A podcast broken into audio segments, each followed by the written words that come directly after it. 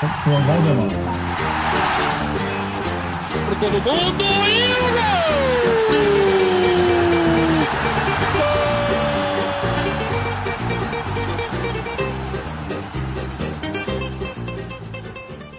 Muito mais do que futebol no ar, 29 de outubro, quinta-feira. Eu, Leandro Amin, com Mauro César Pereira, com Lúcio de Castro. A gente chega toda quinta-feira com uma edição nova. Você pode ouvir na sexta, no sábado, no domingo, quando quiser, quando puder. Pra gente é sempre um prazer que você nos ouça, que você esteja com a gente, que participe ao longo da semana uh, no pensar da pauta, né? Porque todo dia alguma coisa pinta no nosso noticiário, na nossa vida, que é muito mais do que futebol, se relaciona com o futebol, mas não só com ele. O Maradona é um exemplo, é um exemplo claro disso, né? É tanto futebol e tão mais do que futebol. Amanhã, sexta-feira, dia 30, ele completa 60 anos de vida.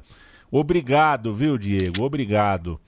Por, primeiro por me redimir, né? Eu, pessoalmente falando, eu que não tive a chance de ver o Pelé, me sinto redimido por ter, por poder dizer que vi é, Maradona jogar. E você não sabe a emoção que eu descobri quando eu era criança e descobri que eu era canhoto, igual você.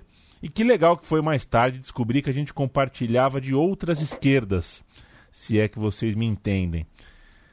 Maradona também não sabe que o meu primeiro cachorro se chamava Maradona por causa dele, a dor que eu senti quando Maradona é, quando o Maradona morreu e eu estava no hospital, né? Eu, eu tive, tive, que fazer uma cirurgia. Quando saí do hospital, descobri que o Maradona tinha ido embora, meu, meu mascote.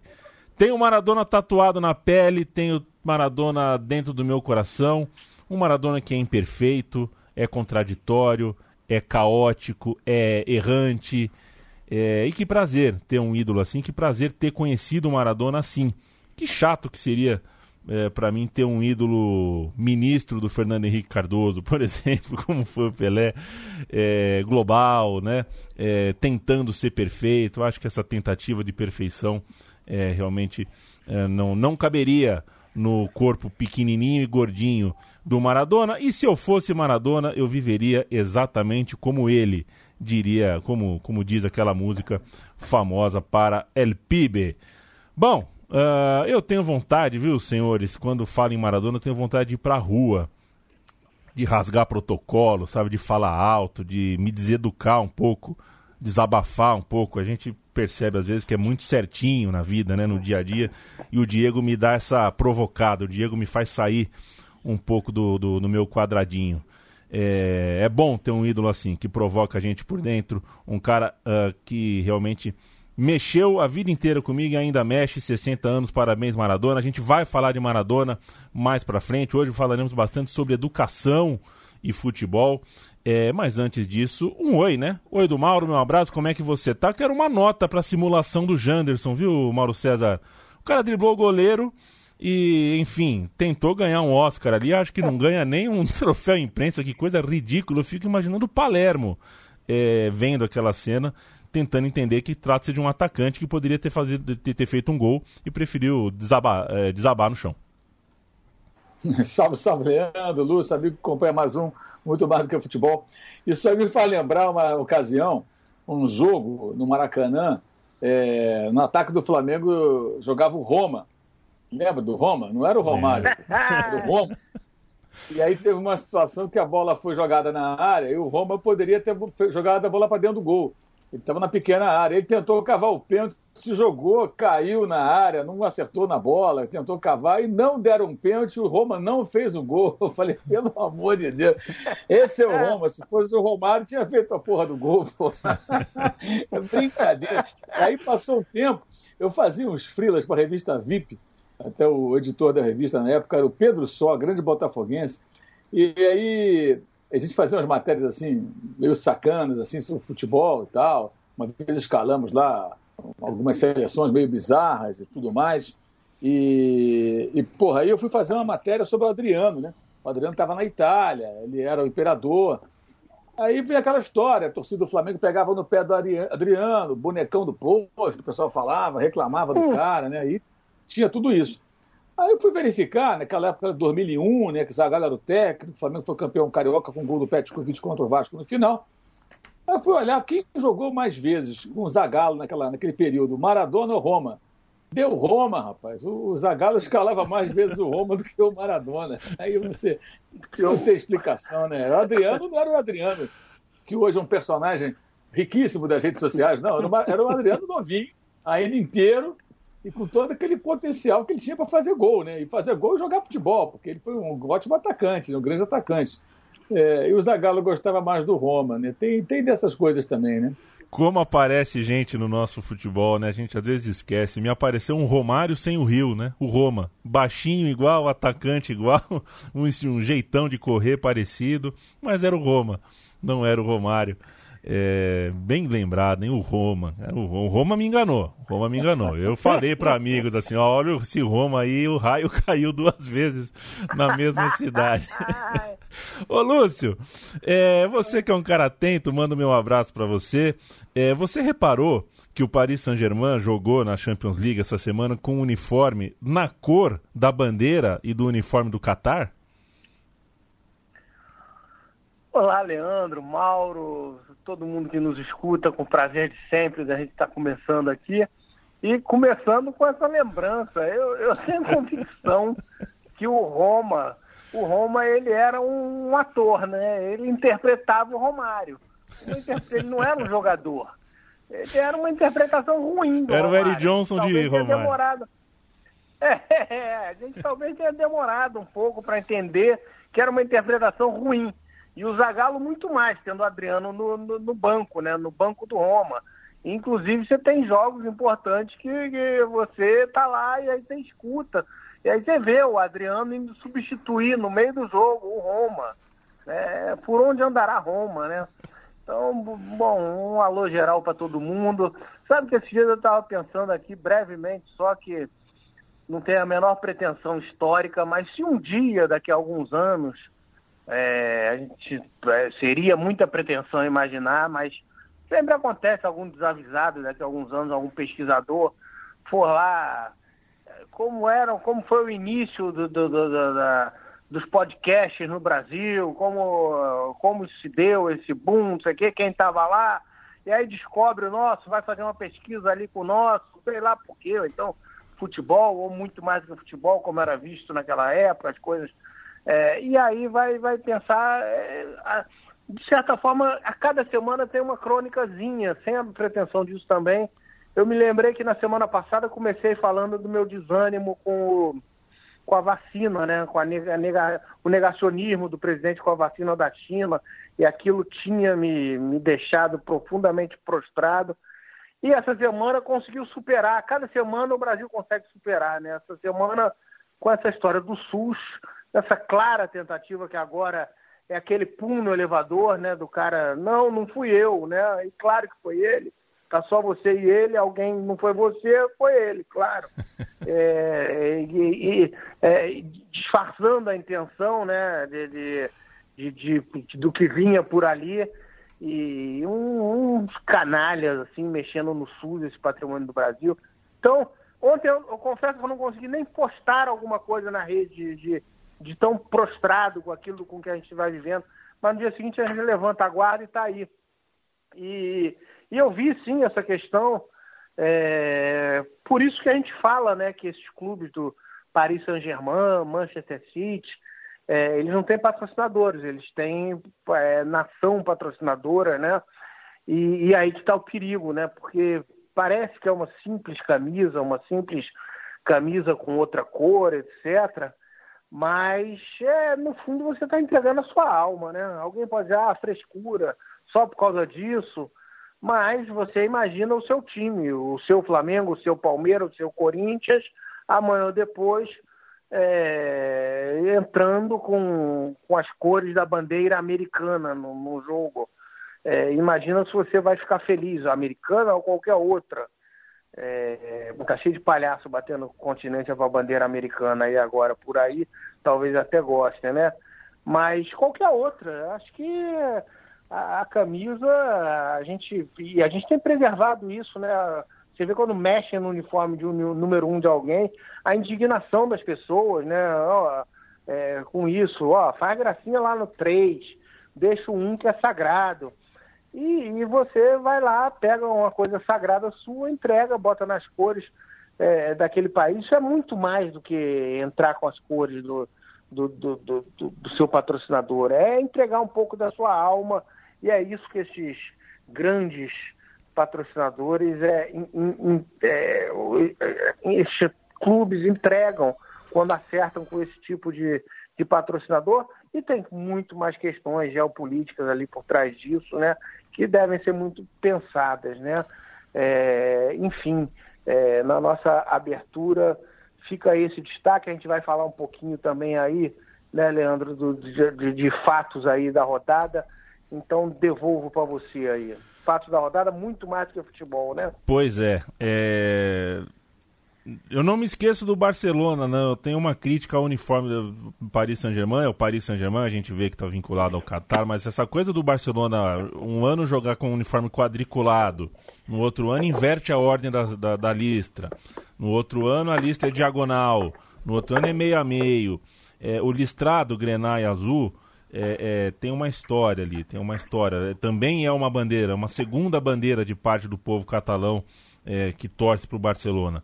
É, não gosto de descaracterizar tanto os uniformes e por isso, inclusive, é, parabéns para quem dentro de clubes grandes aqui no Brasil vota contra é, listras onduladas e quadriculado onde não tem que ter quadriculado. Tem coisa que a gente permite a primeira mudança, depois a segunda mudança, e aí na décima mudança a gente já perdeu a referência e o poder de, de, de colocar o visual que é a bandeira, que é o símbolo que, que, que é muito caro para a gente, é, em debate, em discussão. Mauro, é, a gente tem bastante coisa. Quarta-feira insana. Eu assisti quatro ou cinco jogos é, desde tarde, porque teve na Europa, teve mata-mata feminino, teve mata-mata masculino, teve campeonato pra caramba. É, quero saber qual é o destaque que você dá, porque depois de tudo, né, ainda terminou tudo, a gente ainda tinha, teve que lidar com o influencer Felipe Neto, é, abrindo um debate muito importante sobre um Botafogo é, que está batendo cabeça demais. E acho que é um papo interessante porque a gente vai ouvir bastante falar sobre esse tipo de coisa, né? Um clube que não sabe como encontrar recursos, um clube em briga interna, um clube que não que não que não se entende, que não tem dinheiro e que tem na, no, no, uma saída possível no, na sociedade anônima que a gente não sabe também exatamente se é realmente a saída, enfim. É, tanto jogo, tanto jogo e depois um debate ainda denso. Foi uma quarta-feira bastante longa.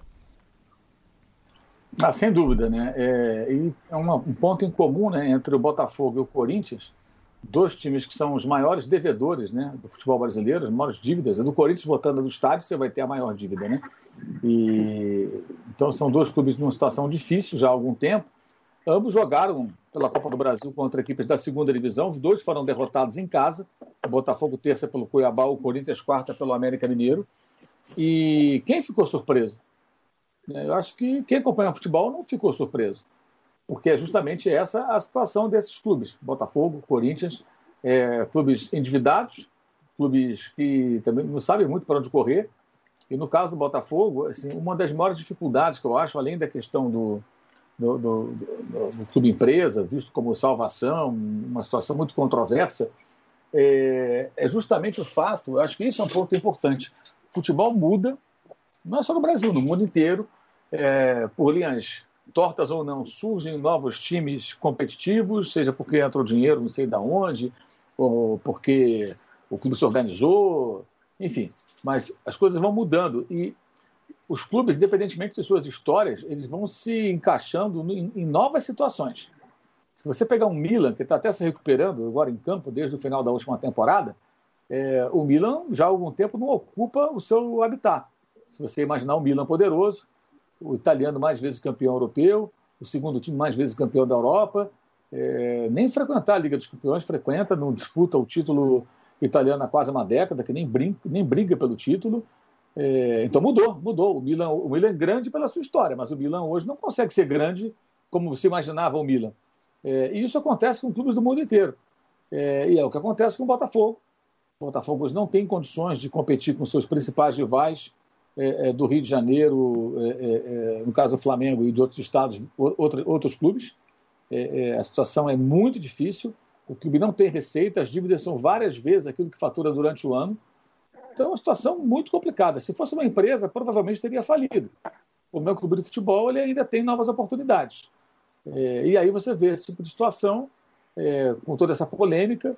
Eu acho que o ponto positivo do Felipe Neto é, é, é expor essa situação é porque o clube acaba sendo. É, é, tudo que envolve um clube de futebol é defendido lá dentro, pelos dirigentes e tal. O torcedor participa muito pouco. Não sei se o Felipe Neto está certo, está errado, não conheço o outro lado da história, mas é, é ele não precisa do Botafogo para ganhar dinheiro, né? nem para ser conhecido. Ele é bem conhecido, ele ganha bastante dinheiro. Então, é, é, no, no, no, no, primeiro momento, não, não vejo por que ele poderia usar o Botafogo para fazer algum tipo de escalada.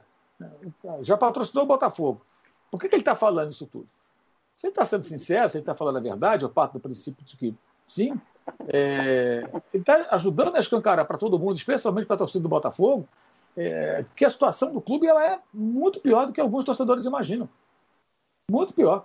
E para você conseguir recuperar, olha, é bem difícil. É bem difícil. O Botafogo não pode se dar o luxo de rejeitar é, é, possibilidades por brigas políticas, discordâncias de A, B ou C. É uma situação muito, muito, muito difícil mesmo. E o pior nisso tudo é que na cabeça do torcedor é, é difícil entrar na cabeça do torcedor o seguinte: olha, é, você é botafoguense, você tem é, alguns clubes como seus principais rivais, no caso do Botafogo, para acho que para nove em dez botafoguenses, ou para dez em onze botafoguenses. É, é, o, o, Flamengo é o grande rival, mas hoje não tem como competir. Pode ganhar um jogo, pode endurecer uma partida, mas não tem como, porque estão em, em níveis diferentes por uma série de razões, mas essa é uma realidade. Como sair dessa situação?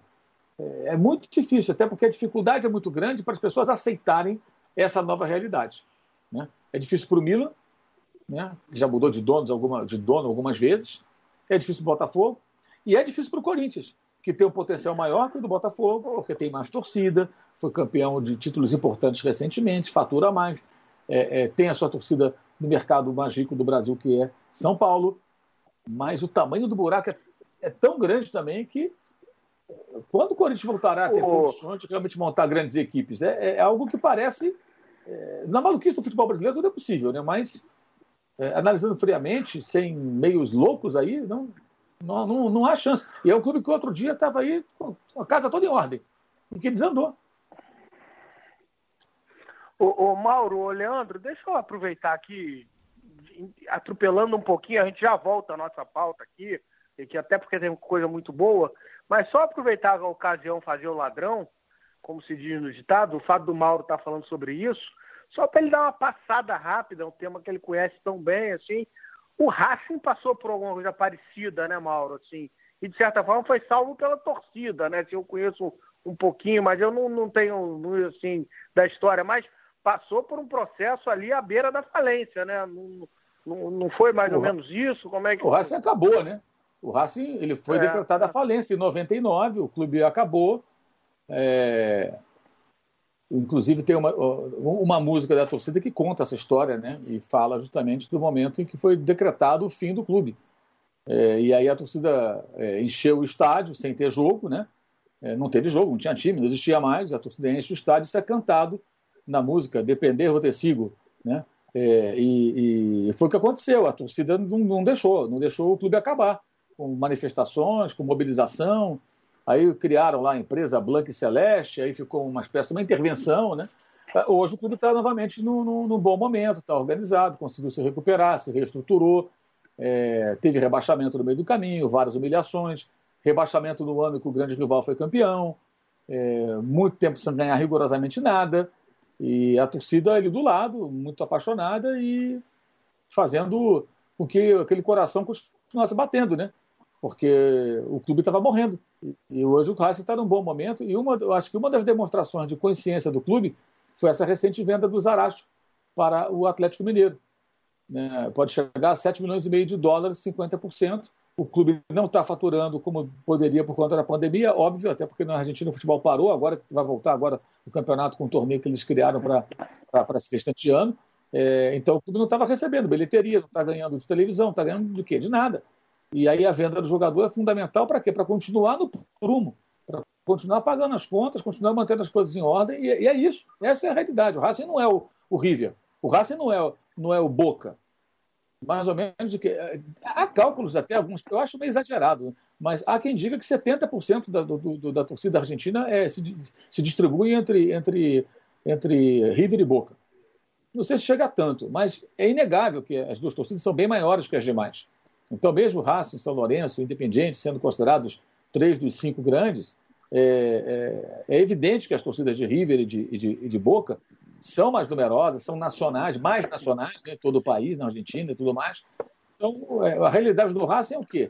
Tentar ser competitivo entendendo. Eu não sou do tamanho do River, eu não sou do tamanho do Boca. E, e, e, dá para brigar de alguma maneira, mas eu tenho que, tenho que entender o meu tamanho. O Botafogo vai ter que entender isso. O Botafogo hoje ele não é do tamanho do Flamengo, gente, é óbvio. Ele não é do tamanho do Palmeiras. Por exemplo, não é do tamanho do Grêmio, ele está menor. Ah, mas tem história, o clube que mais jogadores deu a seleção, isso é história. Linda história do Botafogo. Então, entender isso, ter essa consciência, eu acho que é fundamental. O torcedor, o dirigente, todos. Aí você começa a resgatar o clube e lutando com as armas que você tem para tentar ser o mais forte possível. O caso do Internacional aqui do Brasil é muito interessante, quando o Inter estava para ser rebaixado em 2002, né? E não caiu por pouco. O Duga fez até o gol que salvou o Inter de um rebaixamento.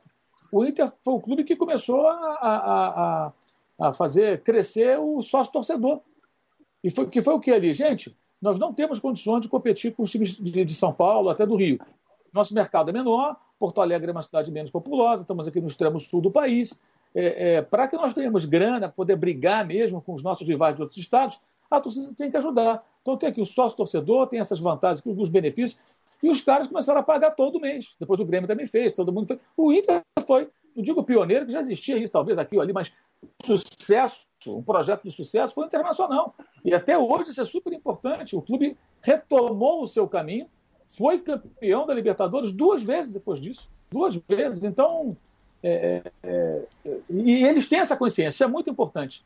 Meu clube é grande, meu clube tem história, meu clube tem torcida, é, é, mas se eu quiser brigar com o Corinthians, eu vou ter que fazer um algo mais. Porque, ou com o Flamengo, porque eles têm uma, uma situação, uma vantagem que eu não tenho.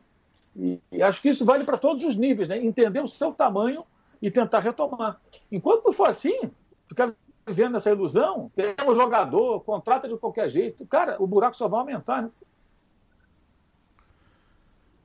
É isso, ô Lúcio. É...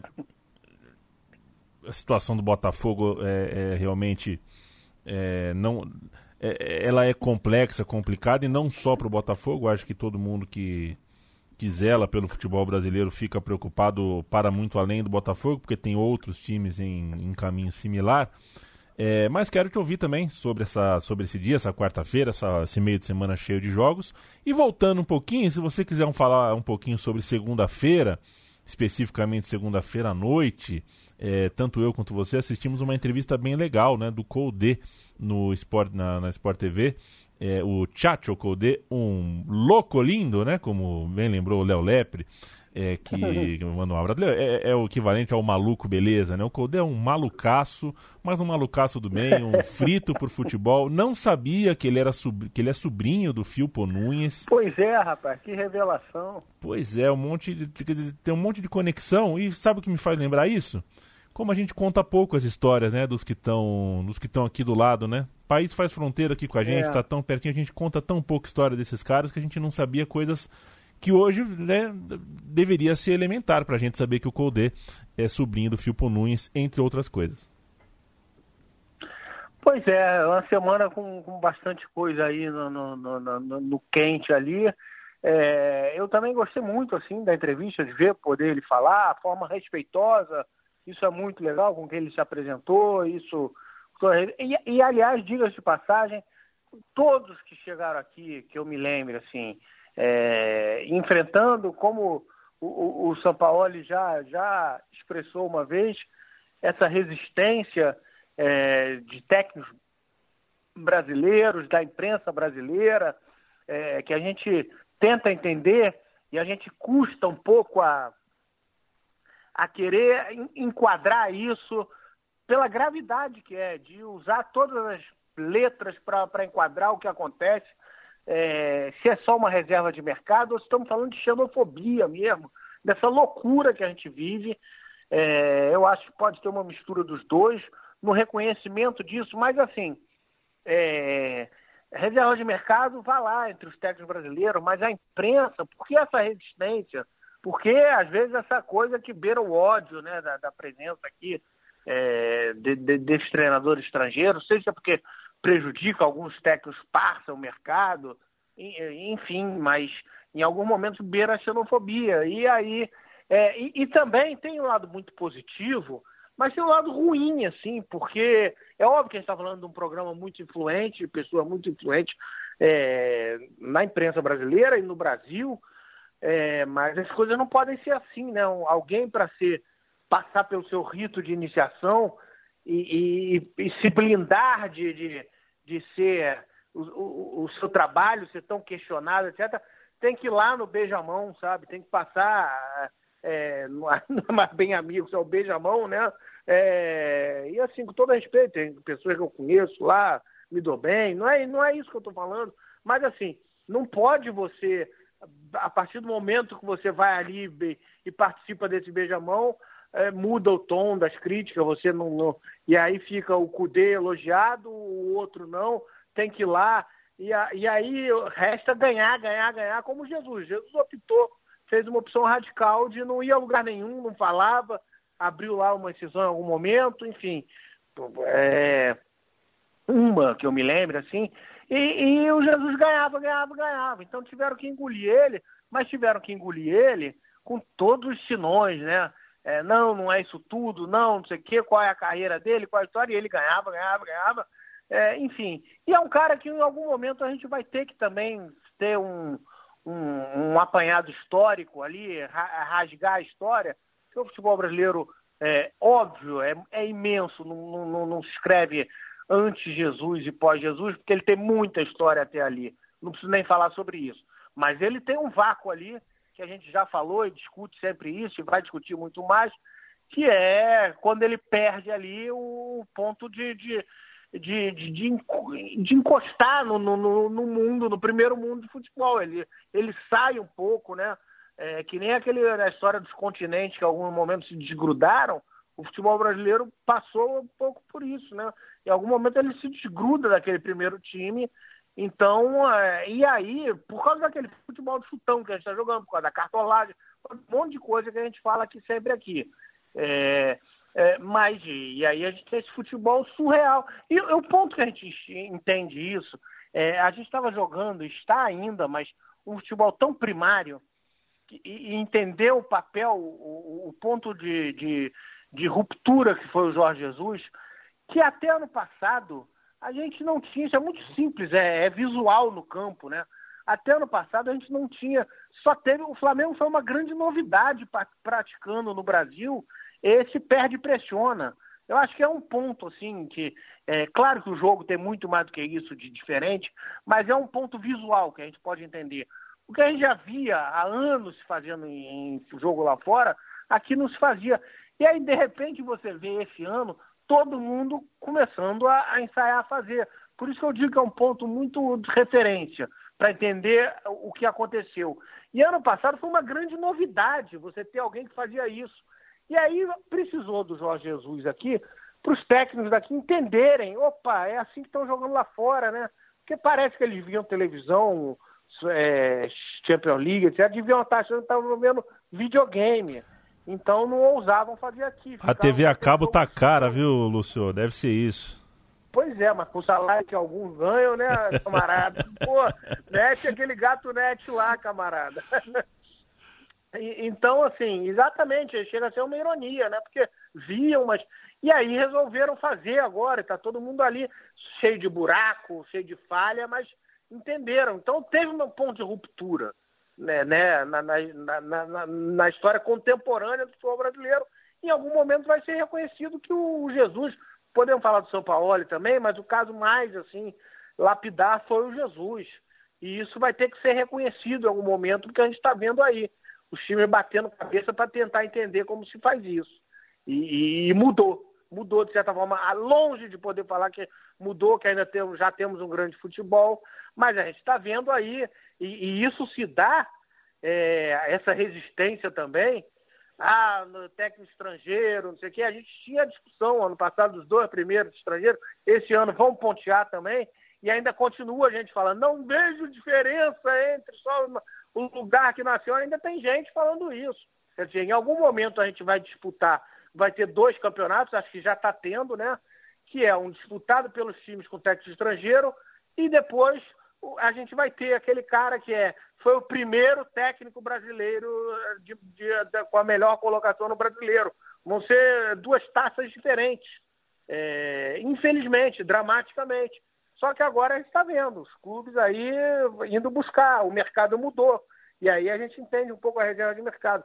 Está todo mundo indo buscar, porque está vendo que é necessário. E a gente vai falar ainda hoje sobre isso aqui. Mas o, o que me incomoda é, é isso: o técnico estrangeiro ser vítima é, dessa xenofobia toda, em alguns casos, ou da reserva de mercado, e para ser aceito tem que participar de algum beijamão e etc., quando o trabalho bastar. O caso do Dono é muito exemplar nisso.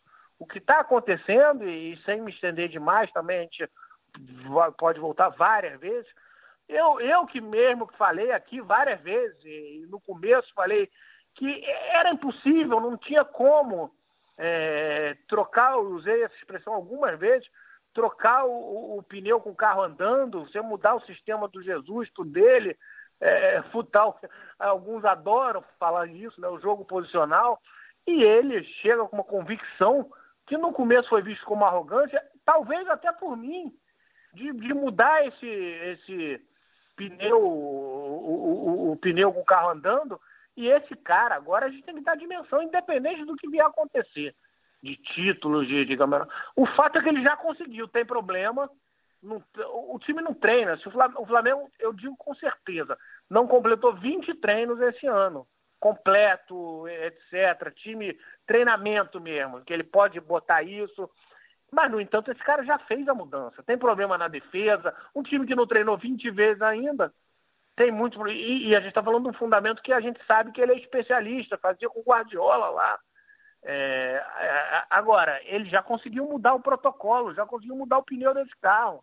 Isso é impressionante, gente. O trabalho desse cara, em algum momento, terá que ser dito, independente do que acontecer. É impressionante. Eu, nunca, eu não me lembro de alguma coisa assim. É, mesmo do Jorge Jesus, Jorge Jesus pega uma página em branco. É, o time não tinha nada, ele pega o trabalho do Abel Braga, o time não tinha nada, o Brasil não, não, não sabia o que era isso que estava se fazendo. É dificílimo o que ele fez, mas ele começa a construir em cima de uma página em branco. O Domi não, ele tem uma página pintada e ele tem que mudar tudo. Isso é complicadíssimo e ele faz sem treino. Então a gente tem que dar o devido lugar disso. Ontem, o primeiro tempo, a gente está gravando na quinta, do Flamengo Atlético, é uma prova disso. E, e, é claro que falta, pelo calendário, pelo cansaço, essa regularidade de fazer isso o tempo inteiro. Mas, assim, é um primeiro tempo, assim, quase de excelência né, no desenvolver desse jogo. Não estou falando do que se viu em campo. Mas, assim, você conseguir é, mostrar que suas ideias já estão ali implementadas. E a gente teve outros jogos nesse sentido. Então, realmente, é um trabalho muito diferente. É, a gente está falando de um cara, repito mil vezes, que não tem 20 treinos e conseguiu fazer isso. É, e, e, e, que continua, sabe, essa coisa, todo jogo, a empresa ainda. É uma coisa impressionante, os comentários, sabe, por isso que eu falo, beiram uma xenofobia. É, quando, ele, quando acerta, foram os jogadores que resolveram é, juntar todo mundo e falar, ó, esquece o que esse cara fala, vamos fazer pela gente. E quando erra é ele é uma coisa raivosa, sabe? Impressiona muito o que está acontecendo. E nesse sentido, a entrevista do Cudê, ótima, ver o que esse cara pensa, ver a inquietude dele, ver o quanto tem de formação ali. E o que eu, que eu lamento é isso, sabe? Não é preciso, é preciso avaliar um cara, a gente tem que quebrar um pouco isso, sabe? Do, do, do, do da ação entre amigos, sabe? É, ele não precisa passar por uma ação, é, por uma, um beijamão para ter o trabalho dele ser bom ou ruim. É, é essa noção de, de, de, de, clube de amigos, eu tenho que avaliar do lugarzinho onde eu estou aqui, se o cara é bom ou ruim o trabalho dele, é, é, independente de conhecer ele, de ter conversado com ele, é isso que de certa forma a gente tem que romper e me incomoda. Uh, olha, eu Bom, eu nem me sinto habilitado para fazer um preâmbulo como esse que eu vou fazer, mas eu vou arriscar mesmo assim. É, acho que todos nós temos na, na vida, né, tanto profissional quanto pessoal, algumas causas com as quais a gente se relaciona de forma mais profunda. O mundo é mais água do que a gente pode beber, né? A gente não consegue fincar o pé em todas as trincheiras uh, que nos sensibilizam. Então a gente tem que escolher algumas. Tem algumas trincheiras específicas que acabam ganhando a nossa presença mais cativa. E uma das suas, né, Lúcio? A sua também, Mauro, me parece ser a da educação, ou no caso a falta dela, né? A falta da educação é, é, no, no, esporte brasileiro, no futebol brasileiro, a educação como o maior ralo é, de onde escoa nosso talento, muito da nossa honestidade, da nossa decência esportiva, do caráter, é, da, da, leitura do caráter que é o que é o, o, o, esporte de uma maneira mais ampla aqui no Brasil. É um debate que, que urge, que a gente gostaria muito de fazer mais. E é um tema que aqui é, eu sinto que é muito caro para você, Lúcio, para você, Mauro. A gente tenta sempre voltar essa pauta no muito mais do que futebol e a gente vai papear é, sobre isso agora. Eu vou colocar antes um, um, um áudio, né? O nosso amigo Léo Samaja é, mandou um áudio pra gente. O Léo, ele, ele trabalha com isso, né? É mais do que, é mais do que um teórico, do que um pensador. É, ele está nesse trampo, né? ele é coordenador do, de cursos de licenças da, da Associação de Futebol da Argentina. E, enfim, é um cara que, que tá aí, tá trabalhando em cima disso e tem uma preocupação muito específica com essa parte da educação, tem um olhar para o nosso cenário aqui, para o cenário brasileiro, que é muito interessante. Vamos ouvir o Léo Samaja, quando voltar, quero ouvir você, Mauro, depois você, Lúcio. Mauro, Lúcio, Leandro, um prazer estar aqui com vocês. Houve uma certa repercussão a partir do meu posicionamento sobre o impacto da educação no desenvolvimento do profissional do futebol. E é sobre esse tema específico que eu percebo que existe pouca discussão nas mesas de debate. Né? A gente não pode é, se limitar a discutir sobre formação do treinador de futebol, deixando de lado a debilidade formativa que já traz de anos mergulhando em um sistema educativo que deformou o profissional intelectual e culturalmente. Há muitos anos observamos um deterioro no sistema educativo brasileiro que inevitavelmente tem impactado em muitas gerações de profissionais, não só no futebol. O sistema educativo de ensino fundamental, médio, muito leve, sem rigor, sem disciplina, sem ordem. Então as, as crianças perderam esse valor do sacrifício, do esforço, né? e, e até em muitos casos o respeito às hierarquias, às autoridades. Então, o sistema educativo que nivela para baixo, eh, onde a exigência de uma sala de aula depende da capacidade do, aluno mais limitado ou do menos comprometido, é, isso não, não, tem, não temos como lutar contra isso. É, né? o, o resto é castigado com essa falta de exigência para não deixar os outros para trás. Então, eu assumo a minha posição com muitos argumentos. É, então eu não estou atirando para o ar. Eu, eu fiz toda a minha formação no meu país, meus filhos fizeram parte também na Argentina, depois passaram pela educação brasileira quando chegamos no país. Nos últimos dois anos na Espanha, devido à minha vida profissional, nos últimos meses também no Brasil de volta e sempre na escola pública que eu defendo a morte por uma questão de princípios. Mas essa mecânica é, destrutiva chega até a formação profissional, é inevitável. Né? Esse jovem que abandona a escola chega na universidade com todas essas carências e limitações, é, chega também com todos os vícios próprios desse é, crime cultural. E para piorar o sistema assim de forma estrutural, ele estabelece é, que essa fraqueza ela é natural, né? é irreversível. Então, somos incapazes de pensar e evoluir. Então, para isso, estabelece um, uma série de cotas, é, facilidades né, para aqueles que atravessaram por esse caminho é, desfigurado da educação pública e as universidades acabam se tornando um espaço para exigir pouco de aqueles que teoricamente não tiveram oportunidades. E continuamos com o mesmo método de nivelar para baixo. E a responsabilidade de crescer, evoluir, de formarmos profissionais competentes e competitivos, né, acaba dependendo da ambição pessoal do estudante e não um caminho disponibilizado pelo próprio sistema. Então, na ATFA, é, temos sentido muito esse aspecto. Muitos profissionais brasileiros chegam para iniciar os cursos com muitas dificuldades de comunicação, de interpretação de textos, mas mas sobretudo questionando as regras claras da escola argentina que não permitem essa fadiga mental para encarar a profissão.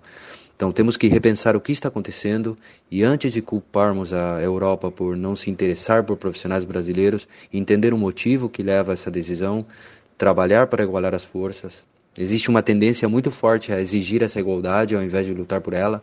Tá? Não existe essa aparente igualdade se a gente não conta com as mesmas ferramentas, ou pelo menos não temos os mesmos direitos para adquiri-las. Né? Então eu tenho pleno convencimento de que o único caminho é a gente trabalhar para recuperar o respeito pelo processo educativo das crianças e entendermos que só dessa forma a gente vai ter jogadores de futebol mais capazes, treinadores com mais recursos, mas também melhores é, vizinhos, políticos, médicos. É, eu creio que esse é um debate que merece a pena uma discussão de outro nível. Então, mas dentro do nosso ambiente, que é o futebol, temos muitas ferramentas para facilitar essa luta. Os clubes contam com muitos espaços, recursos, é, tem até apoio da, da, das massas, dos governos. É, mas o futebol, infelizmente, é só visto como negócio para alguns poucos. E é a mesma coisa que se tornou a política, onde todos os que entram no mundo da política é porque não querem trabalhar mais. Então, é, acostumaram o, o, povo a ter tudo fácil. Os atletas de base estão longe da escola, os treinadores sem qualificação, ou com cursos que só representam um sacrifício para o bolso, mas não para o intelecto torcedores que não estão nem aí com aquilo que o clube faz ou deixa de fazer com o dinheiro do sócio, é, e também os que estão do lado de fora, como por exemplo a imprensa, também tem parte de responsabilidade por não fazer nenhuma cobrança né, e só se preocupar com o que acontece no final de semana. É, eu acho que é um, é um tema sensível, mas eu tenho uma posição muito definida. Então eu agradeço aí vocês pelo, pelo interesse e sobretudo pela oportunidade de me permitir expor o, o meu pensamento. Então um grande abraço aí para vocês.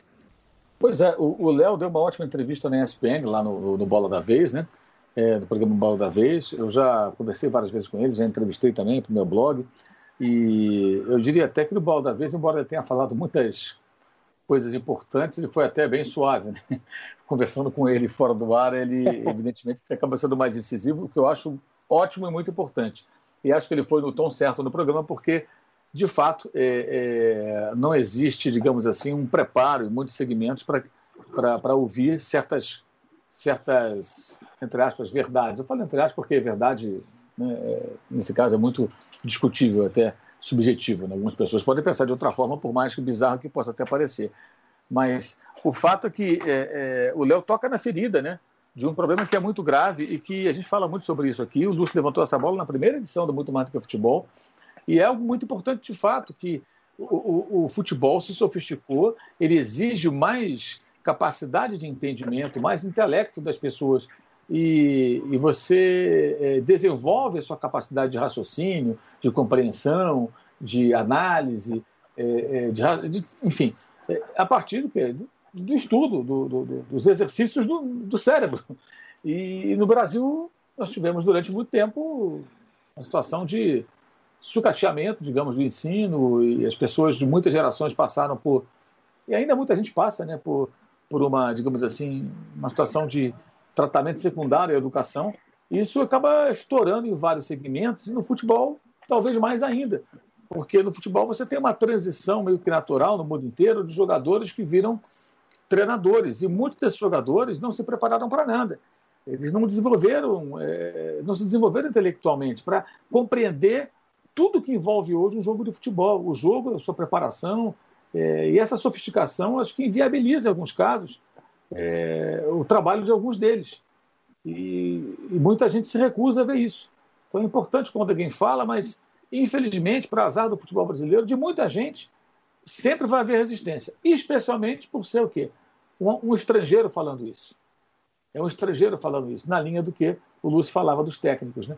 Ah, mas esse cara está falando? Quem é esse cara? De onde ele veio?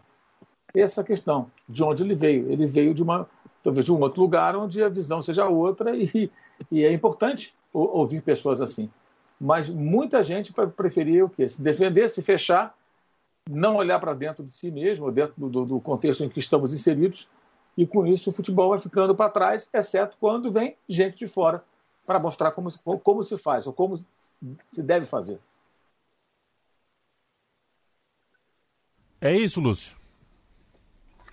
É isso. Primeiro agradecer aí ao Léo Samaja pelo, pelo áudio dele pra gente aqui, pelo se agradeceu já, estou agradecendo também, porque é muito precioso, assim como foi preciosa a entrevista dele, recomendo a quem não viu, rever, tá, tá tendo um monte de reprise, até porque repercutiu, é, e é notório, assim, como o, o, Mauro chamou a atenção agora, e assim, alguma coisa assim, que, como ele, ele fala, de certa forma, com muita educação mesmo, com o freio de mão puxado ali. Tá na cara isso, ele falando no programa. É, que nem os termos devidos, talvez ele use assim, e por, uma opção muito correta, de não ser ofensivo, de, de, de não escandalizar, está dito ali, está entendido, quem quis entendeu, que temos problemas muito sérios na formação dos nossos treinadores. Eu estou ficando, a, a, a, idade, como eu sempre digo, é, tem um monte de problemas, né? tem um monte de sinões, físicos, é, é, de tudo, né? Principalmente físicos, né? A gente é, vai perdendo algumas capacidades, mas a gente ganha outras. Uma das coisas que a gente ganha, não estou falando nada de revolucionária, uma das coisas que a gente ganha com o tempo é, é o fato de, de dane-se, vou falar o que eu quero, vou falar quantas vezes eu quiser, sabe? Você é, é, perde um pouco esse pudor. E uma das coisas que eu perdi absolutamente o pudor é de ser o repetitivo, o chato da, da questão da educação é, em tudo, mas, mas no futebol também, porque é a nossa seara, mas em tudo. Do drama da educação brasileira, do drama que a gente vive e como isso reflete em várias áreas, né?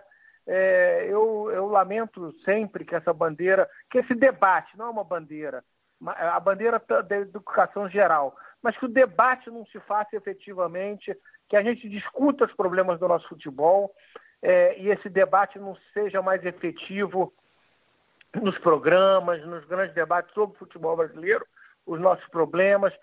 Em muitos casos, por realmente pessoas que realmente, para usar os eufemismos que o Léo Samaja uh, usa em alguma, por algumas pessoas que não têm, é, não têm condição de levar esse debate, e outras tantas que preferem não levar que preferem ficar num debate rasteiro para porque por corporativismo, por um monte de coisa. Então, assim, vou repetir mil vezes a questão desse debate, a necessidade, o quanto é dramático o drama da educação no Brasil se reflete no futebol, no momento que eu falo sempre também, é, o futebol mudou tanto, e a gente sempre faz essa divisão aí, pode ser um pouquinho mais, um pouquinho menos, mas de 10 anos para cá, que o futebol muda e sofre essa revolução tática, Ali a gente desenha ali o Guardiola como grande caso disso. E, e não basta mais ser apenas entrar em campo, dar as camisas e falar aqui, ali, etc. É, e nesse momento que a coisa se sofistica tanto, fica muito dramático para o Brasil. E uso sempre o exemplo para não ir tão longe, para não ir na, Argentina, na Europa, da Argentina, com todos os seus problemas também tem passado, que a educação passou lá, a educação lá teve, eu falo sempre isso, um grande cara, que é o Sarmiento na história da Argentina, que, que viu a necessidade, isso a gente está falando é, é, de século XIX, a necessidade da educação, e aí depois, começo do século XX, é, a, a, necessidade de, de, de, se educar, educar, educação, educação, é, educação universal para todo mundo, é, educação é, é, pública para todo mundo, todo mundo com acesso, é, e a Argentina passou por isso. E o Sarmento tinha uma frase que era é, o, o, filho do, do, do, do, cara mais humilde pode ter que estudar ao lado do filho do rei. E isso se conseguiu, se perde um pouco o tempo, mas a base está lá. Então, você tem por mais que aquele jogador, eu não sei a história do Cudê, eu não sei a história do Bielsa, de tantos que estão aí, Mas, mas assim, por mais que esse cara tenha se dedicado ao futebol desde pequeno e vindo de muito humilde, em algum momento esse cara passou por uma escola melhor. Esse cara teve alguma é, as coisas básicas atendidas, então ele consegue formular algumas coisas melhores. E aqui a gente tem esse drama e uso sempre o exemplo para que as pessoas entendam. Eu conto sempre isso é, é, do dramático que a gente viveu na ditadura militar que alguns querem e, quiseram tanto trazer e está aí de volta, e repetindo as mesmas práticas, o descaso com a educação, nem sabem o que é educação, nem sabem se tem ministro, fizeram o que fizeram no ministério. É bom, não precisa nem falar nada o presidente que pensa a educação como ele pensa.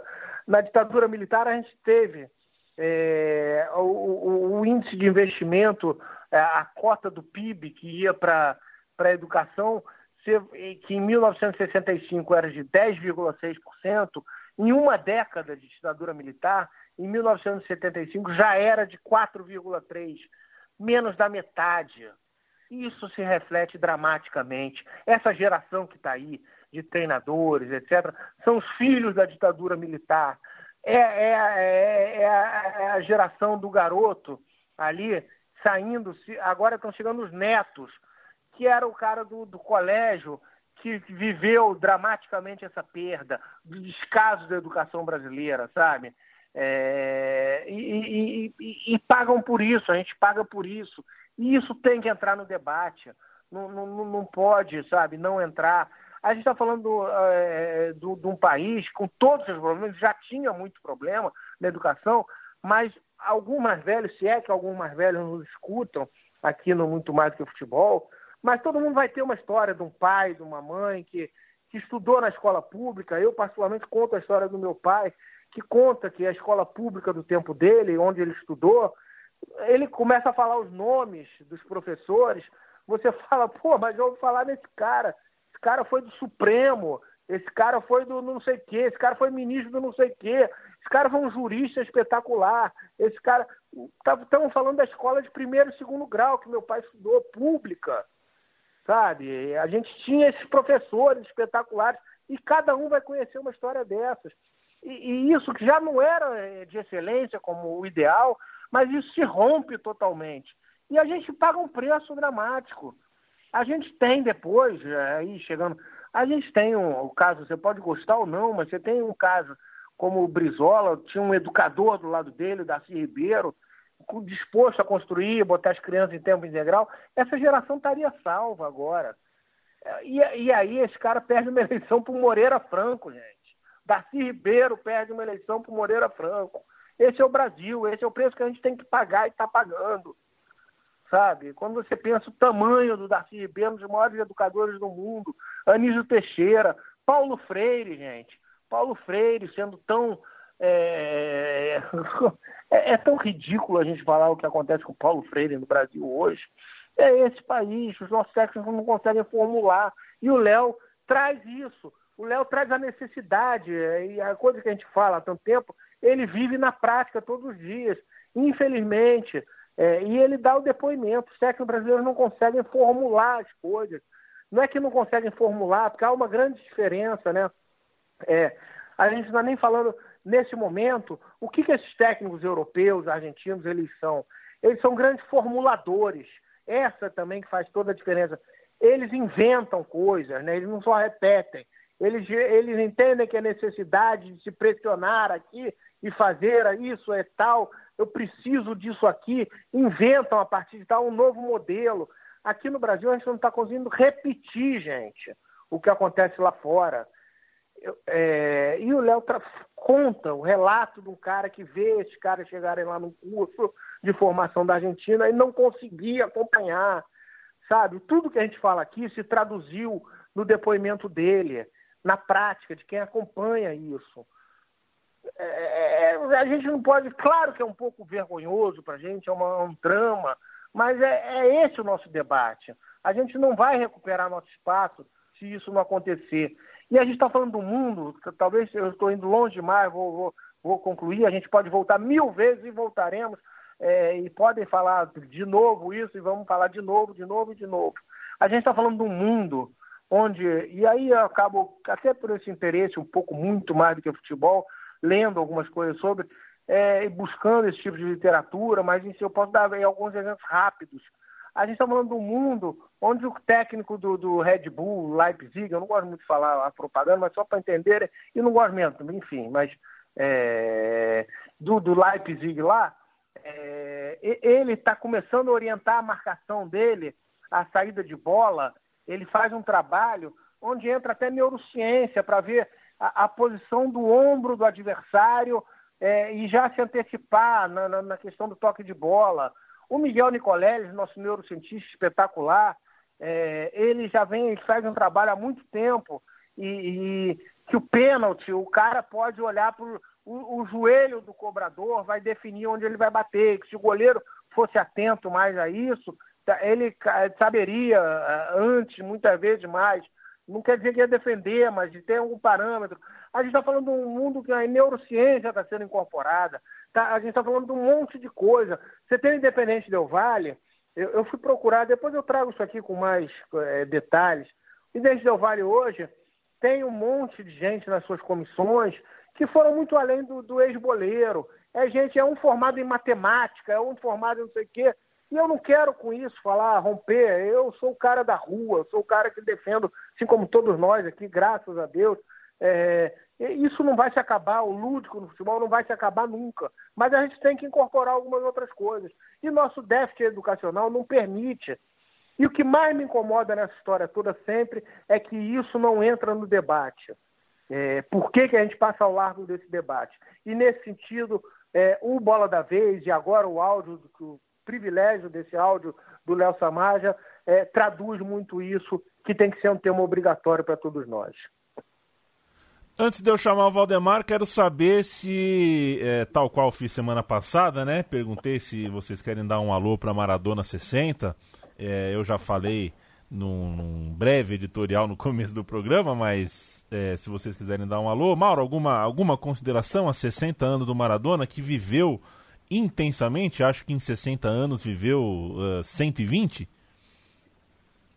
Aquela música que a torcida da Argentina cantava na Copa 2014 terminava com Maradona é mais grande que Pelé, não tinha isso? Tinha isso. Dentro de campo, não. Fora de campo, não há tempo, termos de comparação. Maradona, Maradona é muito mais grande que Pelé. Futebol é isso aí. É... Novo técnico do Flamengo é o senhor Valdemar. Que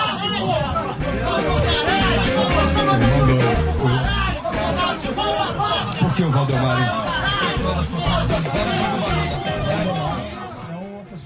Eu começo com você, Lúcio. Qual o seu Valdemar? Ainda bem, porque eu estou com medo de roubarem meu Valdemar. o Mauro ou você, então deixa eu começar então. roubo de Valdemar, punha.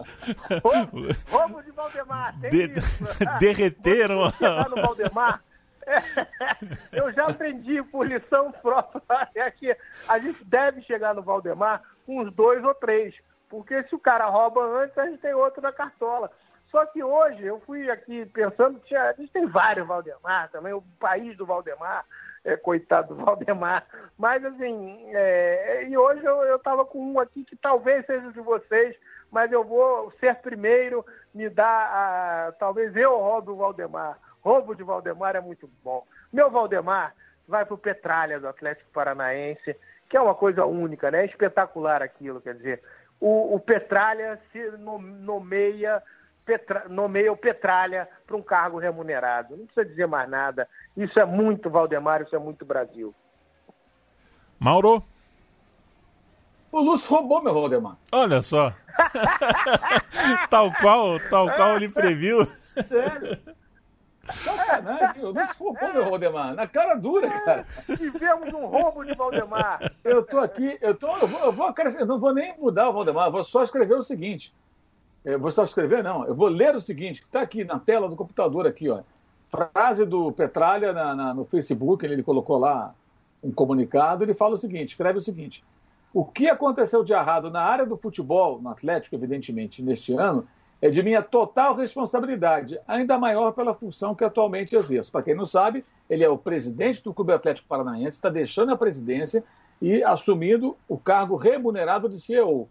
Espera aí, Se ele se diz responsável por tudo de errado que acontece no futebol do Atlético, que está na zona do rebaixamento, perdeu o primeiro jogo em casa na Copa do Brasil e fica mais próximo hora da eliminação do que da classificação, que terá chances teoricamente pequenas de classificação na Libertadores, porque está na zona de rebaixamento e vai enfrentar o forte time do River Plate.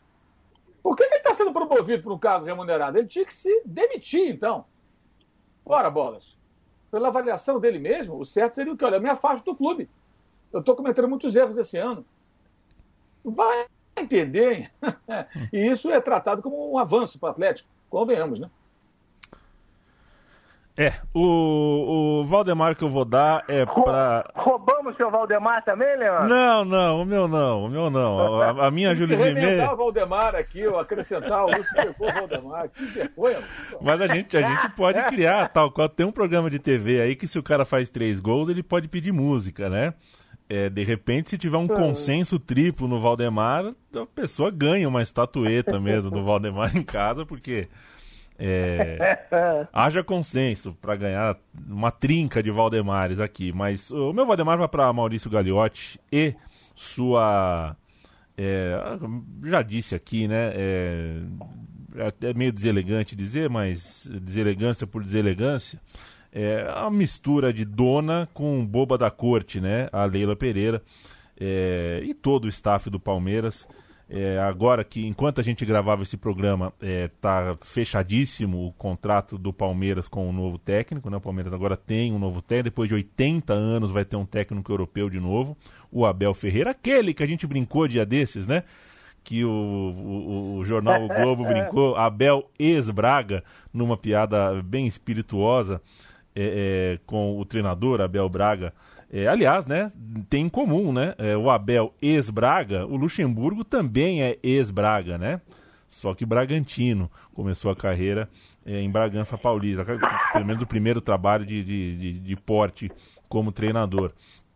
É, mas toda a gestão merece um Valdemar. Toda a gestão desses últimos 15, 20 dias, desde a madrugada dentro, às 4, 5 horas, para decidir é, se o Luxemburgo estava demitido ou não, e a coletiva que não era publicada, e um desencontro de informação, um desencontro de convicção, né? um desencontro de, de, de saber afinal o que fazer e por que tomar cada decisão, é, até todo, todo esse.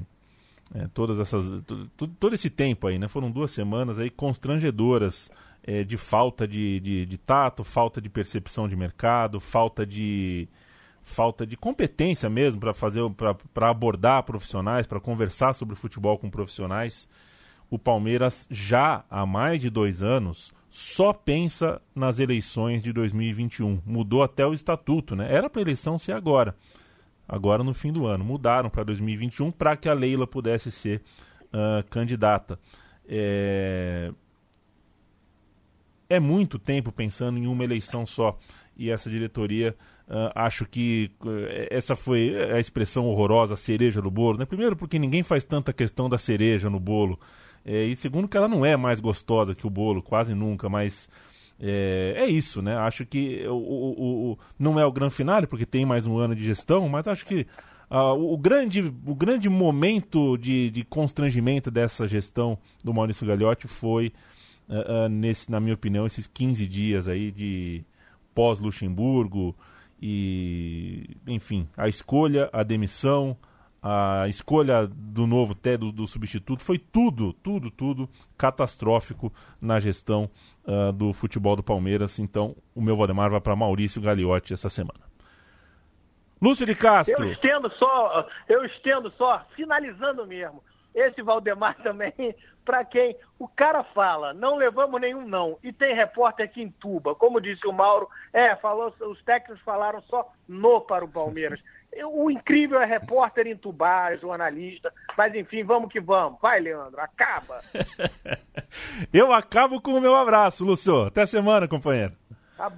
Abraço.